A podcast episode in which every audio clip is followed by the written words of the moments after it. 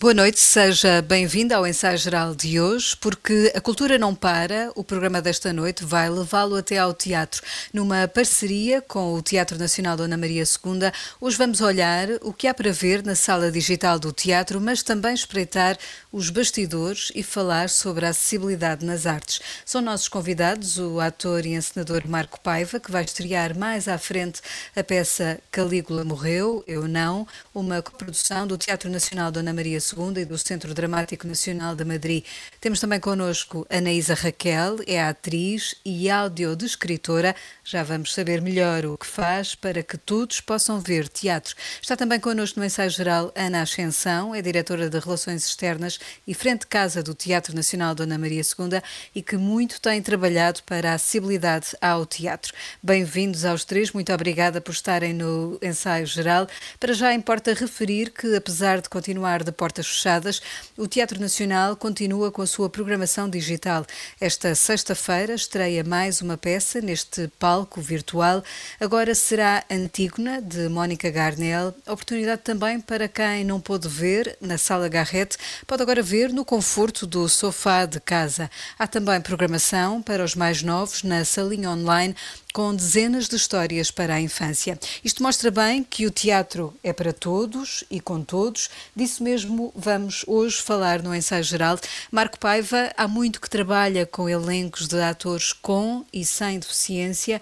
Que desafio é que levanta este trabalho de tornar igual o acesso às artes em cima do palco? Boa noite a todos. Acho que levanta desafios transversais a qualquer outro trabalho de criação artística levanta o desafio de conhecer de forma próxima e íntima cada um dos criativos com quem trabalhamos, levanta o desafio de nos levantarmos da nossa zona de conforto, de procurarmos aquilo que está para além do que já conhecemos, para além da norma que nos ocupa os dias. E no meu percurso pessoal, todo este trabalho para mim sempre foi profundamente normal, trabalhar com artistas com e sem deficiência. O meu desejo sempre foi conhecer pessoas, conhecer gente inquieta, e tive a oportunidade de, logo no início do meu trabalho, cruzar-me com um projeto chamado Crinabel Teatro, um projeto constituído por artistas com deficiência intelectual. Veio depois a oportunidade de passar muito tempo a pensar sobre todas estas questões do acesso, da diversidade, da representatividade e da cultura e da arte como um espaço verdadeiramente plural onde se queremos olhar para o mundo é preciso, é preciso olhá-lo com coragem, é preciso olhá-lo na sua plenitude. E portanto, desde o início do meu percurso, nunca me fez sentido excluir parcelas do mundo quando penso em teatro, em criação artística, em cultura. Gosto dessa ideia plural. Para quem se senta na plateia, há também esse trabalho de inclusão. Isso mesmo tem guiado a ação do Teatro Nacional da Ana Maria II desde há muito, é na Ascensão. Hoje o teatro é acessível, não só em termos físicos, para atores e público, mas também em termos de comunicação. Sim, o teatro é acessível a, a todos os níveis. Entendemos a acessibilidade, ou seja, de todos os públicos, não apenas das pessoas com deficiência ou necessidades específicas. E ainda entendemos a acessibilidade de uma forma abrangente, ou seja, não só considerando esta vertente da comunicação, que a Maria João agora estava a referir, mas também as vertentes arquitetónica, social, de formação e ainda os conteúdos de programação. No que toca em particular a esta acessibilidade à comunicação, o teatro vem desenvolvendo desde há algum tempo a esta parte também este trabalho, integrado uh, num diagnóstico sobre acessibilidades que desenvolveu ainda em 2011 e que prevê um, intervenção ele não só pensando nos cadernos de programação que queremos eh, que tenham um maior tamanho, um tamanho XL, tornar o nosso site completamente acessível para pessoas cegas ou com deficiência visual, também criar uma assinatura diferente, desde as há, há duas temporadas que temos um, uma assinatura no teatro que diz que há lugar para todos e nesta área ainda temos muitos projetos como um projeto de sinalética inclusiva a desenvolver em todo o teatro, criar novos materiais de comunicação em formatos acessíveis para todos e todas. A, a Anaísa Raquel, como disse no início do programa, é audiodescritora. Vamos então perceber o que é isso, Anaísa. Podemos dizer que é os olhos do público que não pode ver? Eu adoraria dizer que uh, o audiodescritor uh, é os olhos, mas a verdade é que não conseguimos chegar tão além e lidar com, com esta frustração faz parte da vida do audiodescritor. Nós tentamos sim tornar a fruição cultural o, o mais acessível possível à pessoa com deficiência visual, mas sabemos bem que vivemos num mundo tão, tão visual que os olhos e a palavra não conseguem acompanhar todas as imagens visuais que nós conseguimos ver, por exemplo, quando assistimos a um espetáculo de teatro, que cada vez mais puxam pelas questões uh, imagéticas uh, e visuais tem que descrever eh, aquilo que está a ver, apelando à imaginação também. A audiodescrição audiodescreve tudo aquilo que só é visível, portanto, todas as informações como figurinos, descrição do cenário e audiodescrição das ações físicas dos atores é, é feita por nós diretamente para o ouvido da pessoa que é o utilizador do recurso, a pessoa com deficiência visual. Nós temos é que lidar com uma seleção daquilo que podemos audiodescrever, porque aqui o objetivo é a fruição cultural, então nós não podemos nunca falar por cima daquilo que o ator está a falar, não é? Então há aqui um respeito muito grande pela obra, portanto a audiodescrição tem que fazer um trabalho muito grande de seleção da prioridade para o perfeito conhecimento daquilo que é a obra que estamos todos uh, a analisar. É também uma questão de marcar o ritmo. Marco Paiva, qual é o poder da arte para artistas com deficiência, sejam elas motoras ou cognitivas? Em que é que a arte, e o teatro em particular, contribui para o desenvolvimento, a sensibilidade, a comunicação destas pessoas? Eu acho que na mesma medida que contribui de uma maneira geral para todos nós, faz-nos despertar o interesse e a atenção por tudo aquilo que está à nossa volta, por nós, e depois possibilita a transformação de, de toda essa implicação com o mundo num objeto coletivo que se situa numa zona diferente daquela que é a zona da vida, a zona do real. Transportá-los, fazer esse, este caminho até ao campo ficcional, levá-los para a cena, aprofundar essas reflexões, transformá-las, possibilita-nos ter uma maior capacidade de analisar, de observar, olhar de forma crítica. Ao fim e ao cabo, dá-nos a grande possibilidade de não adormecer perante o mundo. Olhando para os artistas com deficiência, especificamente, possibilitou que rasgassem uma convenção relativa à sua existência, abrindo-lhes portas para novos desafios, para novos espaços, para novos sentidos de pertença. E a arte tem esse grande potencial libertador Ana Ascensão, o Dona Maria preocupa-se com a audiodescrição, como já aqui percebemos, para os cegos, mas também as suas peças têm língua gestual eh, portuguesa. Agora que as portas estão fechadas, este trabalho e esta acessibilidade também está no site, ou seja, qualquer pessoa pode ver uma peça de teatro, por exemplo, com língua gestual portuguesa. Ah, sim, efetivamente sim. Essa tem sido uma preocupação e se me permite dar um, pronto, um passinho ligeiramente atrás, ah, desde algumas temporadas em que uh, nos nossos espetáculos de carreira uh, haja sempre sessões com recursos acessíveis para todos os públicos. Começámos precisamente com a interpretação em língua gestual portuguesa, já desde 2011, para pessoas surdas ou com deficiência auditiva, depois com a audiodescrição, e ainda temos também, já agora, se me permitem, sessões descontraídas para pessoas com deficiência intelectual ou cognitiva que estamos neste momento a trabalhar apenas para os públicos mais novos. Quando efetivamente nos vimos fechados e em casa e suspendemos a nossa atividade presencial, o ano passado em março, pensámos de imediato como é que conseguiríamos nesta nossa sala online continuar a ter estes recursos de acessibilidade e de facto com os nossos intérpretes de língua gestual portuguesa e com os nossos e com a nossa equipa de audiodescritores, a Ana Isa também está aqui, tentámos foi pensar numa metodologia que para nós é completamente nova, que nos possibilita possibilitasse continuar a ter online estes recursos disponíveis. E têm já um público fiel? Temos um público fiel no teatro e temos também um número crescente de visitantes online. Aliás, a sala online possibilita-nos chegar a muitas mais pessoas que de outra forma não poderiam vir ao teatro, o que de facto nos eh, satisfaz imenso. Anaísa Raquel, há um lado interpretativo no seu, no seu trabalho, quase que como que um ator que está fora do palco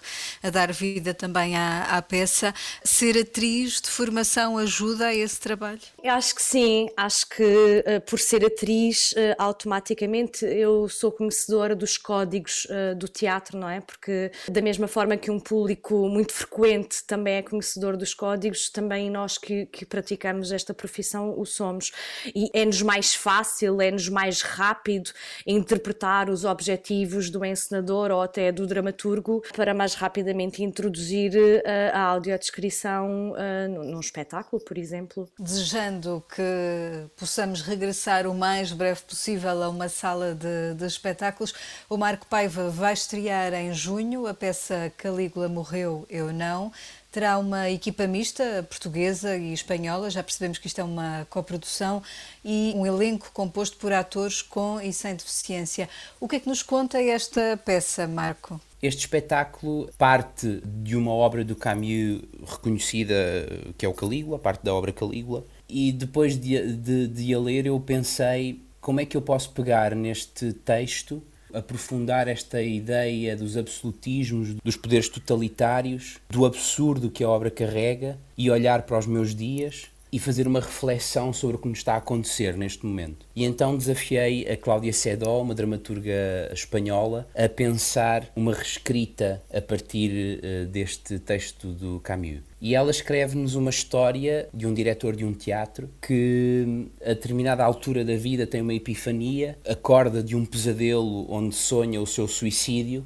e descobre que há uns anos atrás tinha deixado a meio uma encenação desta peça do Camus e que para voltar a encontrar um sentido para a sua própria vida ele teria que regressar a essa encenação, teria que convocar de novo toda a sua equipa, mergulhar de novo nesta obra do Camus, eh, do Calígula, encontrar nesse trabalho do teatro, nessa escrita deste autor, o sentido da própria vida. Mas o que acontece é que ele acaba por se perder na própria personagem do Calígula ele próprio transforma-se num totalitário e acaba por eh, deixar nas mãos dessa companhia que ele abandonou a necessidade de salvar aquele projeto e salvarem-se uns aos outros, optando por matar aquele diretor tal qual como, fiz, como o Calígula acaba por morrer na obra do Camus. Ou seja, é um, é um teatro dentro do teatro, uma forma de olhar para a questão totalitária a partir da própria criação artística. É um espetáculo falado em quatro línguas: português, espanhol, língua gestual espanhola e língua gestual portuguesa. Também se, se está a degladiar durante a própria obra com a maneira que é necessária encontrar para que todas aquelas personagens comuniquem uma, umas com as outras. É preciso encontrar um código comum. Então é isso, o Calígula, na verdade, é um desejo profundo de atingir um coletivo social diverso que olhe para as suas diferenças como mais-valias para a estruturação de um futuro melhor para todos, através do diálogo, através do entendimento, mas através também da resistência, do combate e da revolução. Ana Ascensão, uma pergunta: o acesso às artes é algo que ainda não é realidade em todos os espaços culturais? Eu não me sinto muito confortável também para falar sobre as outras estruturas. Sei que tem sido feito um esforço muito grande nos últimos anos em muitos dos equipamentos, não só teatros, mas museus e outros equipamentos culturais do país. No caso do Teatro Nacional Dona Maria II, o que eu sinto é que de facto é muito importante, ou seja, o estarmos a fazer um trabalho trabalho uh, devagar, mas consequente, ou seja, passo a passo, sem voltar atrás. É um trabalho transversal de toda a equipa. Estou aqui eu hoje e poderia estar qualquer outro dos meus colegas. Esta ideia de trabalho em colaboração é muito importante, ou seja, o teatro tem vindo a, a desenvolver e a, e a fazer um grande investimento nesta área e neste momento estamos, por exemplo, com o Turismo de Portugal ou com a Santa Casa, que é o nosso patrocinador para a acessibilidade, que são duas entidades que nos estão a permitir levar este trabalho muito mais longe. E nós, como muitos outros teatros, neste caso, eh, estamos a tentar avançar com a sensação que, por muito que façamos, está quase tudo por fazer e temos ainda um longo caminho pela frente. Anaísa Raquel, o que é que é mais difícil na audiodescrição? O que é mais difícil na audiodescrição é exatamente isto de que a Ana falava, não é? Nós vivemos num país que publicamente, eh, através das entidades governamentais, a cultura é escassamente financiada. E a verdade é que por muita vontade que as instituições, os equipamentos culturais tenham em cada vez mais serem acessíveis e, e serem um exemplo das boas práticas, a verdade é que nem todos têm possibilidades financeiras para o serem. Então, a grande dificuldade nem é fazer a audiodescrição, a grande dificuldade é, de alguma forma, sensibilizar o governo de que a, a acessibilidade não pode ser uma parcela extra dos orçamentos. A acessibilidade tem que ser uma parcela igual a todas as outras nos orçamentos para a cultura. É difícil uh, querer implementar um recurso uh, de acessibilidade quando o próprio governo se esquece dele. Para vocês terem uma ideia, eu sou audiodescritora há 10 anos e a minha profissão não existe. Então, tudo isto é difícil na audiodescrição, no dia a dia da audiodescrição. Fica esse alerta. No ensaio geral, escutamos agora as perguntas que Guilherme de Oliveira Martins, o nosso colaborador do Centro Nacional de Cultura, deixou para os nossos convidados. Tenho procurado insistir na ideia de que o teatro é um modo extraordinário de ler a vida e de compreender melhor o mundo e os outros. Não por acaso, Mestre Gil ou Almeida Garrett fizeram do teatro um meio por excelência de tornar a relação humana maneira de compreender os nossos limites e virtualidades. Marco Paiva. A criação artística inclusiva permite entender as virtualidades emancipadoras do teatro e como ajuda Albert Camus de Calígula nesse sentido. Se há tema de grande atualidade é o da inclusão pela cultura nas várias dimensões que o atual momento nos reserva. Se há lição desta pandemia, longe de poder ser totalmente tirada e assumida, é da compreensão necessária de que temos de encontrar caminhos novos para considerar que a inovação cultural tem de estar na linha da frente das respostas não apenas no período longo e incerto que se sucede, mas também na valorização da cultura e dos criadores perante as ameaças ao meio ambiente ou diante da indiferença, do consumismo, do desperdício e da injustiça. A minha pergunta a Anaísa Raquel, atriz e audiodescritora, é a seguinte: a preocupação com a destruição das barreiras da exclusão em que medida permitirá de facto, progressivamente, tornar os destinatários da audiodescrição novos criadores e cidadãos cada vez mais ativos. A primeira educação deve ser artística, disso não tínhamos dúvida. E a minha pergunta, Ana Ascensão, é a seguinte: quando nos preparamos para uma nova fase de regresso gradual à vida, com a cabeça cheia de contradições e incertezas, como pensa nesta transição, tirar lições do que foram as experiências estranhas do último ano em que o teatro não pôde deixar de estar presente. Marco Paiva. O teatro, e como bem disse o Dr. Guilherme Oliveira Martins, é o grande espaço do mundo onde deve existir e viver a representatividade desse mesmo mundo. Não mimetizando, não copiando a vida, mas convocando-a para a prática teatral, para a cena e depois a partir daí discuti-la, relê-la, reconstruí-la, refazê-la. Se o teatro tem esta dimensão de mundo, o mundo deve de facto ocupar a cena na sua plenitude.